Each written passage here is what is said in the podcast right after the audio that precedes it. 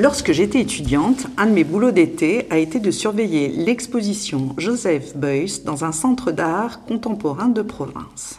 Peu de cartels, aucune explication, nous étions là pour répondre aux questions du public, sans être identifiés, c'est-à-dire que un simple spectateur ne savait pas qu'on était là pour surveiller l'exposition.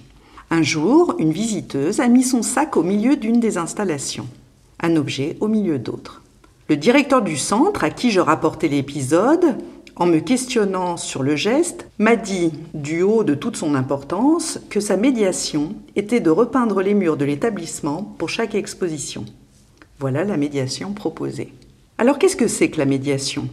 Le dictionnaire nous propose la définition suivante. Entremise destinée à mettre d'accord, à concilier ou à réconcilier des personnes, des parties, des États. Mais alors la médiation culturelle, ce serait réconcilier le public avec les œuvres?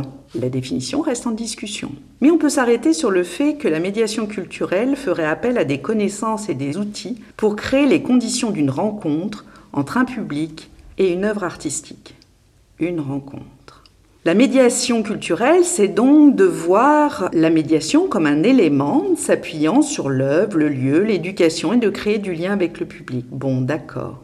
Mais en fait, comment est-elle née? Bah Avec l'accroissement du rôle des institutions culturelles et la volonté de mettre en place une démocratie culturelle, démocratie, démocratisation, etc., on a créé le médiateur.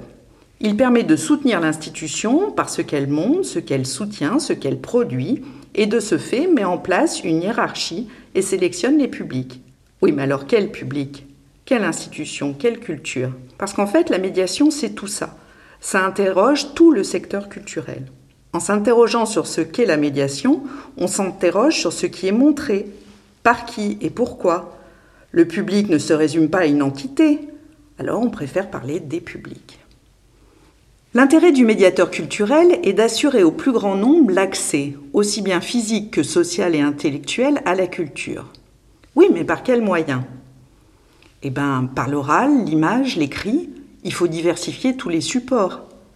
Comme il s'agit avant tout d'un métier de communication, de langage, il est donc soumis aussi aux risques et aux pièges du discours. Donc, c'est plus facile d'interagir lorsque la médiation est directe. Le médiateur est devant vous et vous explique ce que vous allez voir ou ce que vous êtes en train de voir. La médiation indirecte, par contre, c'est juste des supports sur lesquels vous vous appuyez pour comprendre ce qui vous entoure. L'important, c'est que le public ait le choix le choix de faire corps ou non avec la médiation.